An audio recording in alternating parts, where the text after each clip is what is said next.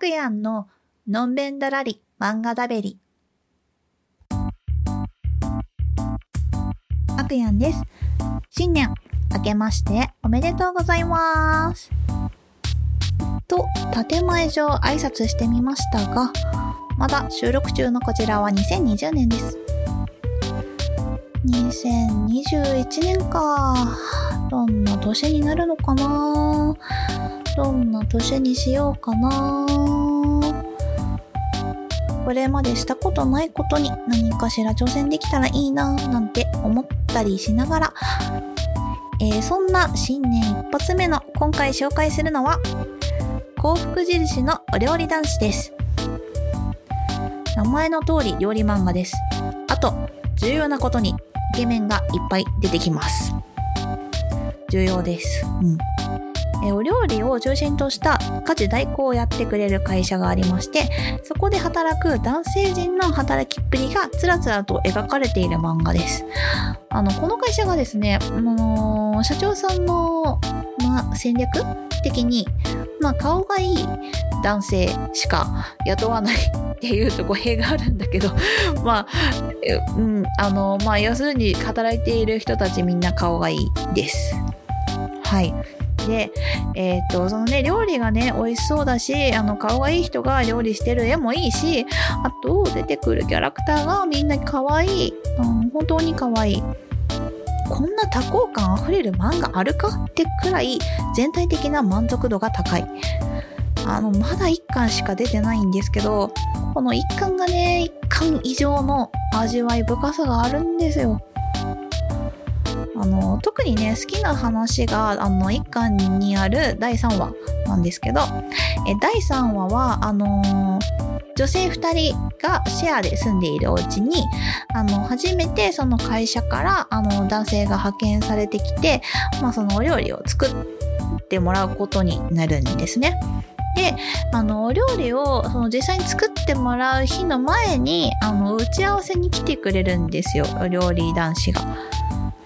でね、そのね、担当男子がね、あの、愛嬌振りまく系男子なのよ。そこでね、依頼者のね、二人の女性がね、その破壊力にノックアウトされちゃうんだよね。女性のうち一人は、かっこいいねって言うし、もう一人は、可愛かったねって言うし、まあ、うん、その、ちょっとしたね、解釈違いが、あの、生まれて、まあ、その後二人はちょっと、あの、激しい壮絶な争いが勃発してしまうんですけど、まあ、そんなね、あの、楽しい 状態で、まあ、お料理をしに来てくれる日を迎えるんです。これ、どういう状態かわかりますかね？めちゃくちゃ顔と中身がいい推しが目の前で動いてる上に料理してくれるんだよ。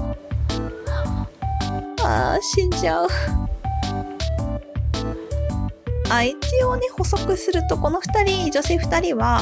あの決してあの恋愛的にあのいきなりその男性に落ちてしまったとかではなく純粋に魅力にメロメロになったやつです。メロメロってもう死死語かな。うんまあいいや。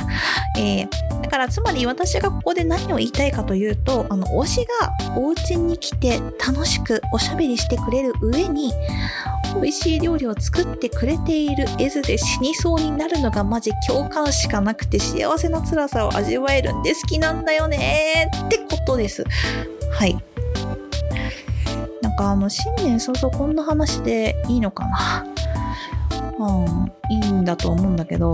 やっぱりさ、なんか推しがこの世に存在するのとしないのとで世界で生きることの楽しさが違うと思うんだよね。あの私もですね、えーもう、うん、推しができて、かれこれ、もう5年、5、6年ぐらいになるんですけど、まあそれまでももちろん楽しい日々は送っていたのよ。送っていた。でもね、推しができるとね、なんかこう、推しのために頑張ろうっていう、こう、なんか、なんですかね、使命感が出るのかな？の推しが生きている世界をより良くしなきゃって思うし推しの幸せのためにこうなんか正しく生きたいなって思うしあとこうなんか推しに直接貢ぐことはもちろんできないんだけど、その、こう、ね、うまく、経済を回すという建前で推しに課金したいしっていう、この何ですかね、生活に密着する推しという存在いや世の中の人にもし全員推しがいたら、日本の経済もっと回ると思う。あの、何ですかね、あの、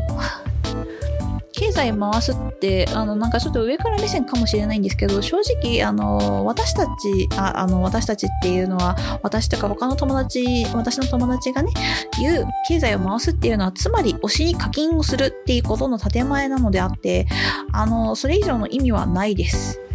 はい。なんだったら、推しの口座に直接課金したい。ぞ まあ、そう思ってる人みんないるのね。うん。で、あの、まあ、まだね、あのー、推しがいる世界を知らない人も多いと思うんですけど、推しいると楽しいです。はい。ぜひ2021年はあなたの推しを見つけてほしい。というわけで、この漫画を読むと様々な顔のいい人が出てくるので、好みの推しがきっと見つけられるはず。お、これはいいまとめでは はい、えー、では2021年も積極的に推しの幸せを祈って楽しく過ごしていきたいですね。うん。というわけで今回はここら辺で。それではまた